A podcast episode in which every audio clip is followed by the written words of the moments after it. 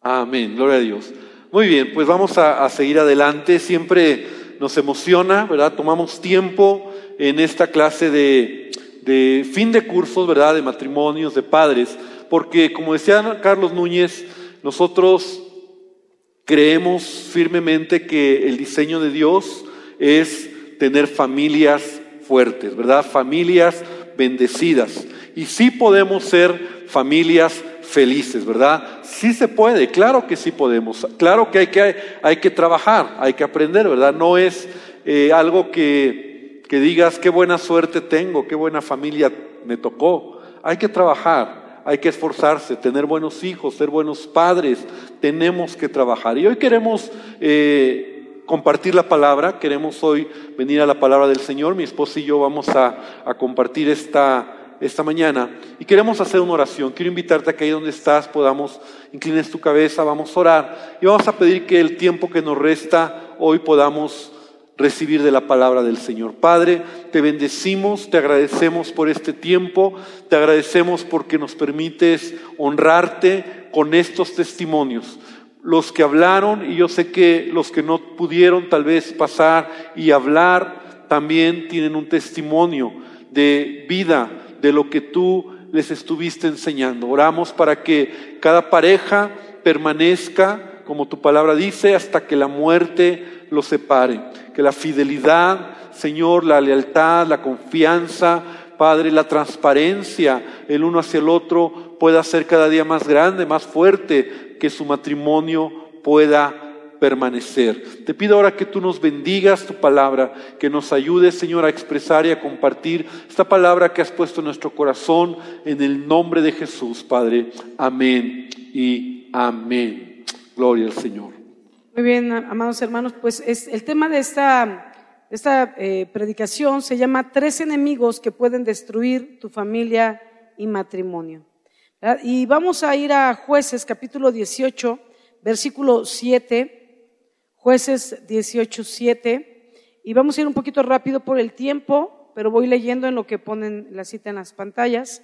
Dice así, entonces aquellos cinco hombres salieron y vinieron a Lais y vieron que el pueblo que habitaba en ella estaba seguro, ocioso y confiado. Repite conmigo, seguro, ocioso y confiado. Y confiado. Conforme a la costumbre de los de, los de Sidón sin que nadie en aquella región les perturbase en cosa alguna, ni había quien poseyese el reino, y estaban lejos de los sidonios y no tenían negocios con nadie.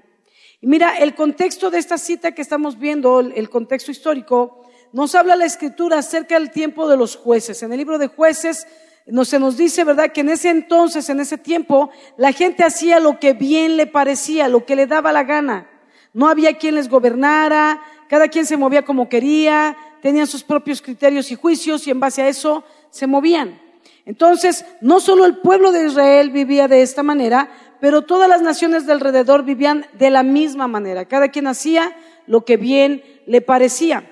Entonces, estamos viendo esa situación que está ocurriendo aquí en esta historia, en este contexto, y la tribu de Dan, que era una de las doce tribus del pueblo de Israel, dice lo, que acabamos de leer la escritura, que estaban buscando territorio para poseer, Probablemente podría ser que lo hubieran perdido, porque en el tiempo de Josué, a Josué le tocó repartir la tierra a las doce tribus y le dieron su porción a Adán. Pero dice aquí la palabra que le estaba buscando tierras para poseer, tierra para poseer, y entonces dice que manda a cinco hombres como espías para inspeccionar la tierra y ver en qué lugar ellos podían tomar la tierra y conquistarla.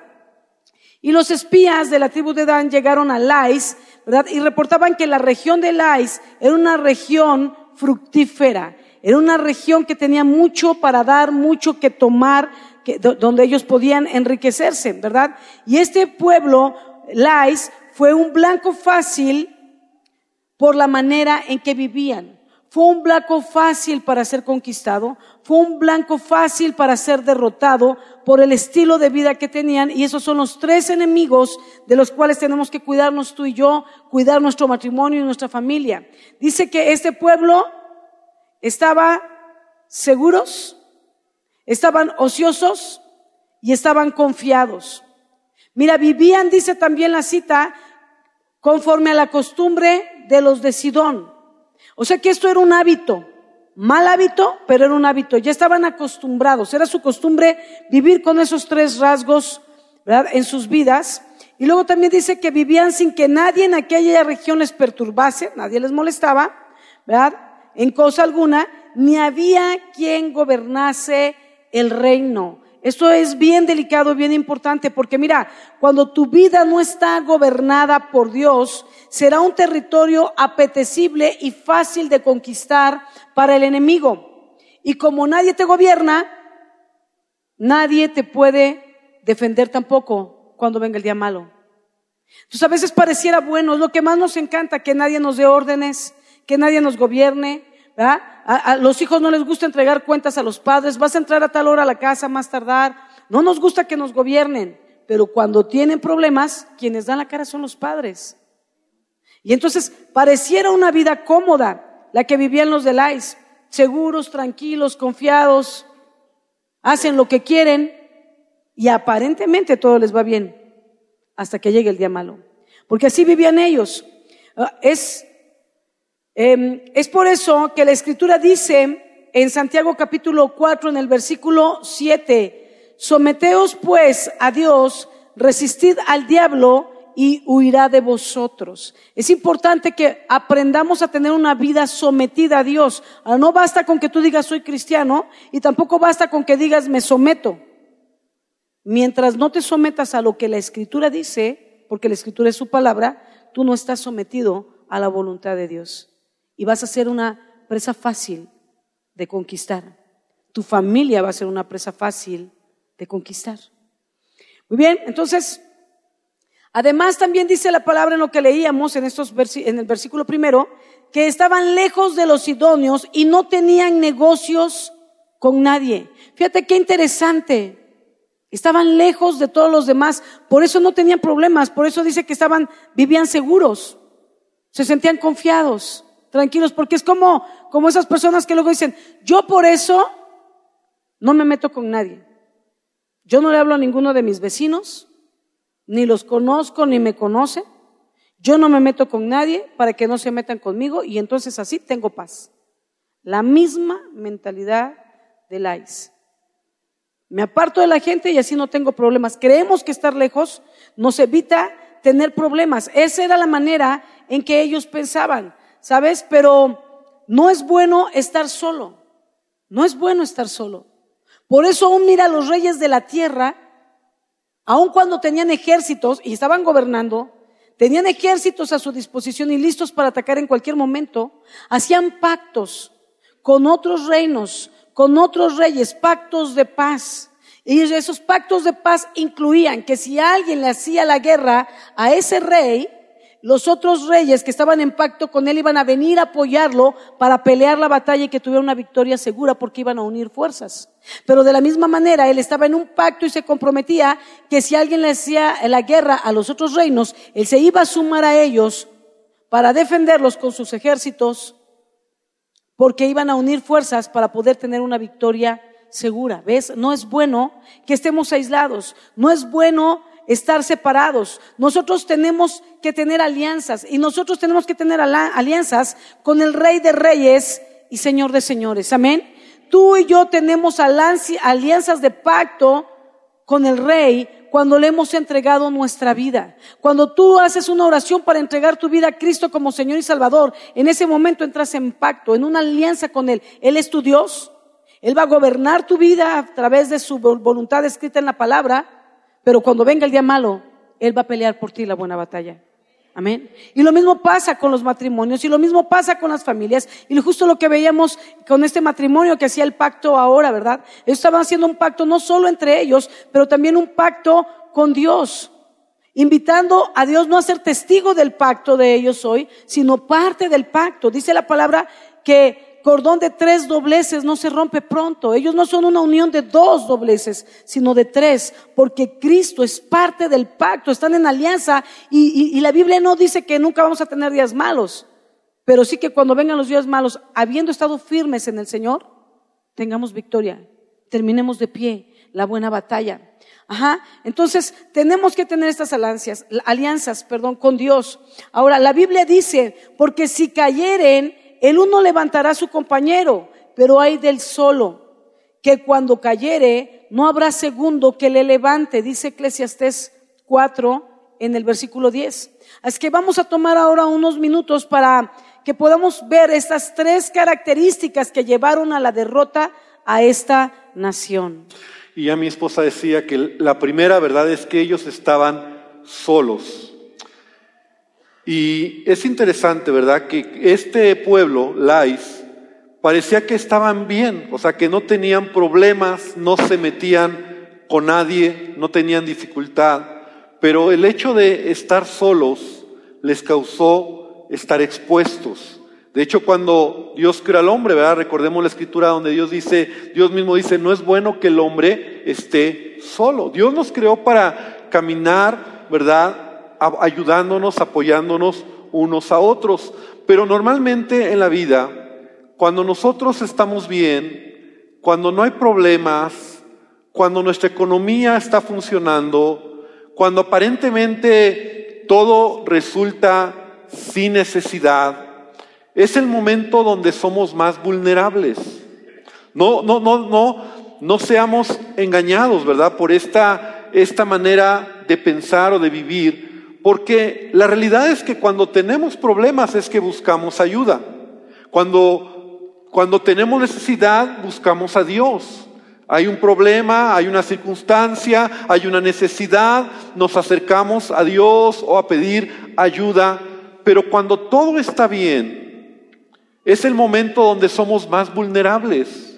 Y ese es el punto, porque no podemos caminar solos en la vida. Nosotros necesitamos entender que necesitamos de Dios en primer lugar, pero también, ¿verdad? Necesitamos que nosotros en nuestra vida podamos eh, ser edificados unos a otros, ¿verdad? Muchos dicen, bueno, yo estoy bien, yo, yo no necesito de nadie, yo no necesito un curso, yo no necesito que me enseñen, yo estoy bien, como que todo pareciera que está bien y a veces decimos, estoy bien solo, así solito, no tengo problemas. Déjame decirte que este pueblo de Lais estaban en esa condición. No dice que estaban mal, no dice que tenían una vida en problemas, estaban solos, estaban seguros. Y en esa circunstancia fueron presa fácil de los de Dan para ser conquistados. Cuando tú tienes una necesidad, cuando tú tienes un problema, cuando tú tienes una situación en tu vida, tú deberías inmediatamente voltear y decir, o así debería de ser, ¿verdad? Voltear y decir, qué bueno que no estoy solo. Tengo a alguien que ore por mí. Tengo a alguien a quien yo puedo pedir consejo. Tengo a alguien que puedo estar parte de, de, de, Dios que puede bendecir mi vida. Pero si tú volteas y te encuentras solo, entonces es grave, es peligroso, es delicado, porque leía a mi esposa, ay del solo, ay del solo, que cuando cayere no habrá segundo que lo levante. Podemos decir que todo está bien, pero también la escritura dice, el que piensa estar firme, mire que no caiga. Es decir, qué bueno por los tiempos de bonanza y qué bueno por los tiempos padres donde todo está bien, la economía, los hijos, la familia, el mismo matrimonio. Pero eso no nos libera para que entonces nos soltemos y digamos, yo la puedo de todas, todas. Sí es, ¿verdad? Nos sentimos muchas veces seguros cuando tenemos la vida afirmada, cuando tenemos la vida resuelta, creemos que estamos seguros, que todo está bien, porque todo aparentemente está bien, y es el peor momento, porque entonces caes en el siguiente punto, el siguiente problema, que es confiarte, porque todo lo tienes seguro. Crees que todo está resuelto. ¿verdad? Eh, entonces te apartas de la gente, te apartas de las actividades, no buscas ayuda, no buscas resolver situaciones o avanzar o crecer o afirmar situaciones en tu vida, en tu matrimonio, familia, porque te sientes seguro. Entonces, después de este punto de sentirnos seguros, ¿verdad? Se sienten seguros, caen en la confianza, que es el punto número dos, ¿verdad? Dice que estaban confiados, pero mira, no estaban confiados en Dios, estaban confiados en sí mismos. Era poner su confianza en sí mismo, yo puedo, no pasa nada. Eso es tener confianza en sí mismo, ¿verdad? Cuando te dicen, hijito, por favor no vayas a sacar el celular en el metro. A mí no me va a pasar. Mira, hijo, ayer dijeron las noticias que robaron, a mí no me va a pasar. Hijo, no llegues más tarde, ahorita está muy feo. Ah, pero a mí no me lo van a hacer. ¿Verdad? O los esposos o las esposas, a mí no me va a pasar. Eso es estar confiado no en Dios, sino en ti mismo. Y eso es lo que estaba pasando con el pueblo de Lais. Dice que estaban confiados en sí mismos, no tenían eh, nadie que les gobernase. Dice también lo que leímos que no, eh, no tenía nadie que les gobernase. No levantaron murallas. Podemos ver que era una ciudad en la que entraron así los espías sin ningún problema porque no había murallas. No había ejército que los defendiese. No tenían atalayas arriba de las murallas que les avisaran bien, pues si ni siquiera había murallas, menos atalayas, ¿verdad? Que son los hombres arriba de las murallas que desde la distancia perciben cuando se acerca el enemigo para avisar a los demás cuando viene un ataque y que se puedan preparar con tiempo. Pero no había nada de esto, porque ellos estaban confiados en sí mismos. A mí no me va a pasar, no lo necesito. Quizá ellos mismos eh, nunca pensaron que lo iban a ocupar, que lo iban a necesitar. Y esa era una costumbre, dice lo que leíamos, un estilo de vida para los de Lais, vivir confiados. A mí no me pasa, todo está bien, no va a pasar. ¿Verdad? Y, pero lo triste es que hay familias que caminan así. Hay familias donde no hay dentro del grupo familiar quien dirija la familia. No hay una cabeza que en el orden bíblico debe ser el varón si el varón está en casa, él debe de ser la cabeza. Pero muchas veces la esposa le quita el lugar, no le permite hacer su función, o el hombre no quiere tomar su responsabilidad como cabeza y se la delega a la mujer. Y están, están confiados, sin nadie que los gobierne. Y llega un momento, ¿verdad? Donde entonces menos Dios va a estar gobernando esa familia. Si ni siquiera el varón está tomando su posición para poder hacer cada uno lo que bien le parece, pues no van a invitar a Dios a que Él gobierne la familia. Y no es una frase decir, sí Señor, ven y gobierna. Vuelvo a repetirlo. Tiene que ver con que entonces sujetan su vida, su matrimonio y familia a los principios de la palabra. ¿Verdad? Y muchas familias, a muchas familias les gusta este estilo de vida. No hay nadie que los gobierne, ¿verdad? Los padres hacen lo que quieren y los hijos hacen lo que se les viene en gana. Y eso es algo agradable porque finalmente entonces todos pueden hacer lo que bien les parece, sin que nadie les moleste y pareciera algo bueno, agradable, seguro, cómodo, sobre todo cómodo. Pero cuando venga el día malo, no habrá quien te defienda, porque no hay quien te gobierne. Entonces, em, cuando tú eres gobernado por Dios, cuando tú de verdad entregas tu vida, tu familia, tu matrimonio a Dios y tú eres gobernado por Dios, entonces Dios entrará en acción para protegerlos cuando vengan los tiempos malos. Tenemos también situaciones donde, eh, hablando de, de, estar confiados, ¿verdad? En el matrimonio muchas veces se van confiando a lo largo del tiempo. Son matrimonios que al paso del tiempo dicen, pues como ya la tengo segura, ya me dejo engordar, me tiro al vicio. Pero si antes no tomabas, ahora ya tomo, ¿verdad?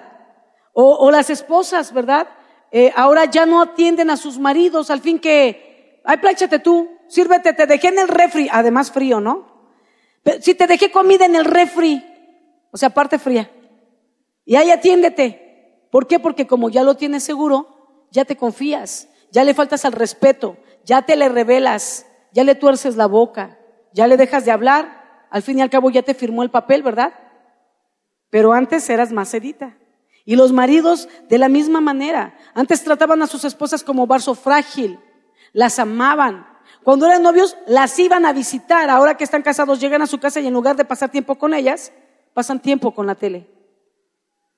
Y que ellas les traigan la botana mientras ustedes miran la tele. Cuando uno dice así como, mírame. En, en el idioma 2017, pélame. ¿Ok? Entonces, nos vamos confiando y vamos descuidando, ¿verdad? Se dejan de arreglar, la esposa para el esposo. El otro día iba a, donde, a la cena de mujeres, venía para acá y me estaba arreglando y entonces me puse algo y dije, no, todavía no se me ve bien. Es un traje que hace dos años me regaló mi mamá y todavía no lo estreno. dije, no, todavía no se me ve bien, tengo que bajar más de peso.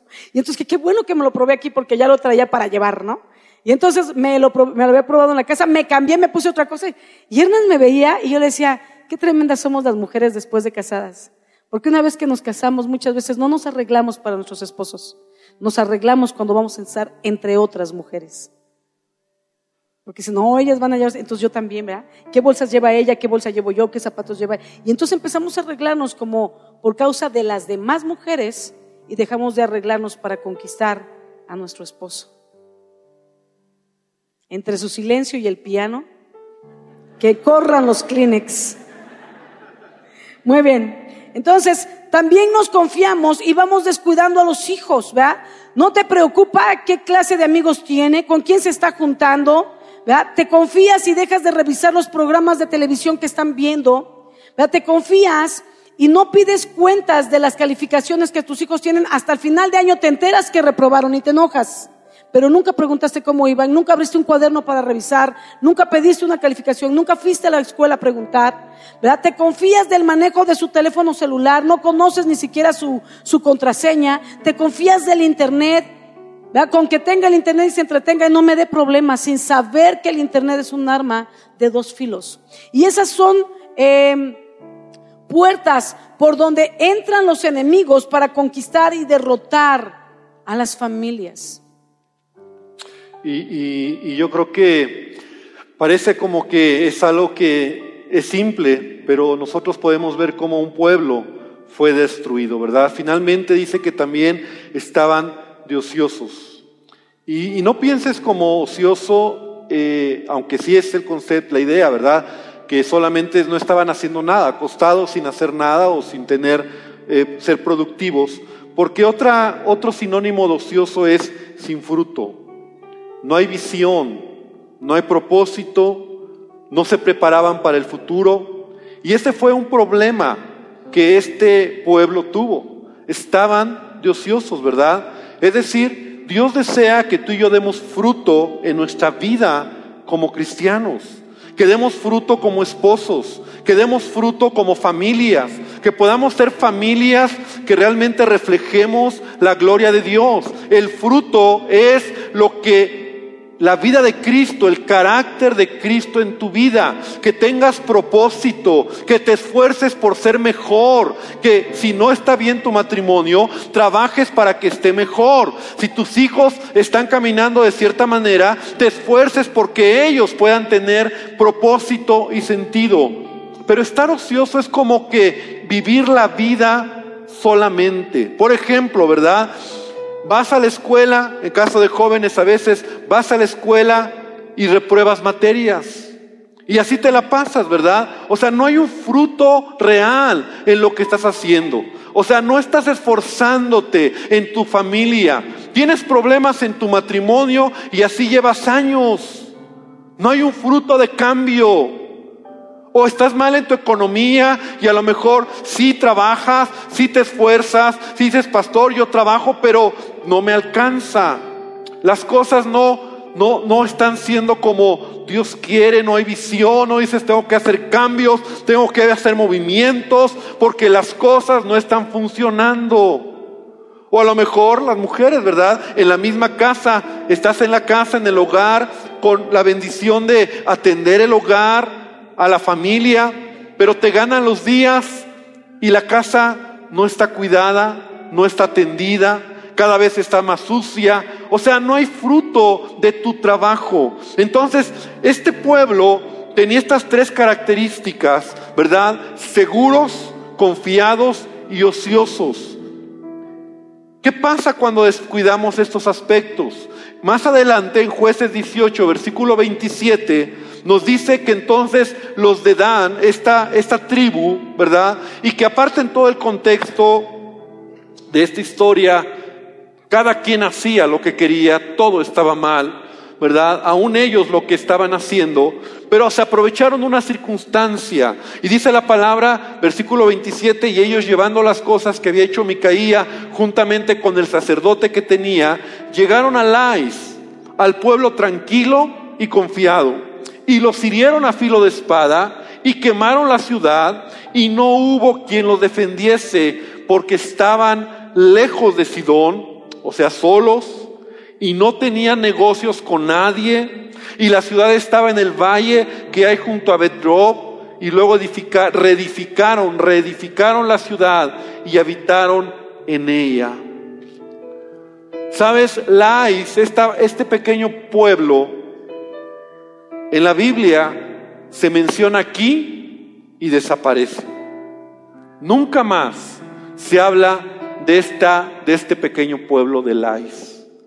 Fueron destruidos simplemente porque descuidaron cosas en su vida, como nación o como pueblo, como familias.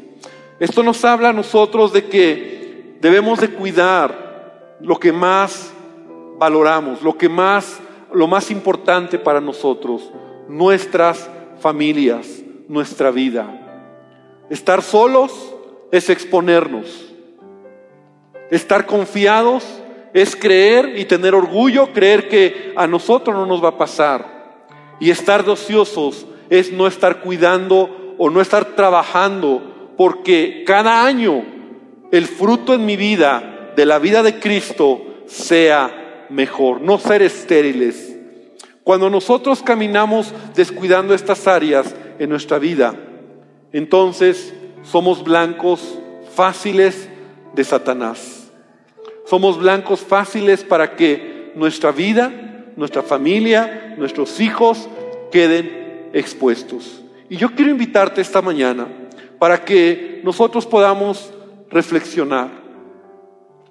¿Has escuchado sobre este curso, verdad, de matrimonios, escuela para padres, curso prematrimonial, los cursos de enseñanza, los grupos de conexión? Hay tanto que aquí en la misma iglesia nosotros podemos y ofrecemos para que tú puedas ser edificado, para que tú puedas conectarte, para que tú no estés solo, para que tú madures en tu vida y en tu desarrollo como hijo, como hija de Dios. Pero el mayor peligro es que tú digas, yo no lo necesito, yo estoy bien, yo estoy mejor así, todo ha estado bien hasta hoy y no sabes, porque dice la palabra y lo leíamos, el que piensa estar firme, mire que no caiga. Yo quiero invitarte a que inclines tu cabeza. Yo quiero invitarte a que hagamos una oración. Y yo quiero invitarte a que hoy le digamos sobre todas las cosas a Jesucristo, a Dios, que Él gobierne nuestra vida. Porque sabes, nada peor que estar tan solos que ni a Dios dejemos que sea quien tome el control de nuestra vida. Y esta mañana yo quiero invitarte a que le digas a Jesús, Señor, ayúdame a cambiar esto. Ayúdame a corregir estas áreas en mi vida. No quiero caminar así, no quiero caminar con esa, estar solo, confiado, seguro, ocioso. Y Padre, queremos rogarte esta mañana, podamos aprender de este pueblo de Lais, que fue tan sencillo que los conquistaran porque fueron vulnerables, fueron vulnerables en su manera de vivir, en su comportamiento, en su actitud. Ayúdanos, Señor, a identificar las áreas vulnerables de nuestra vida.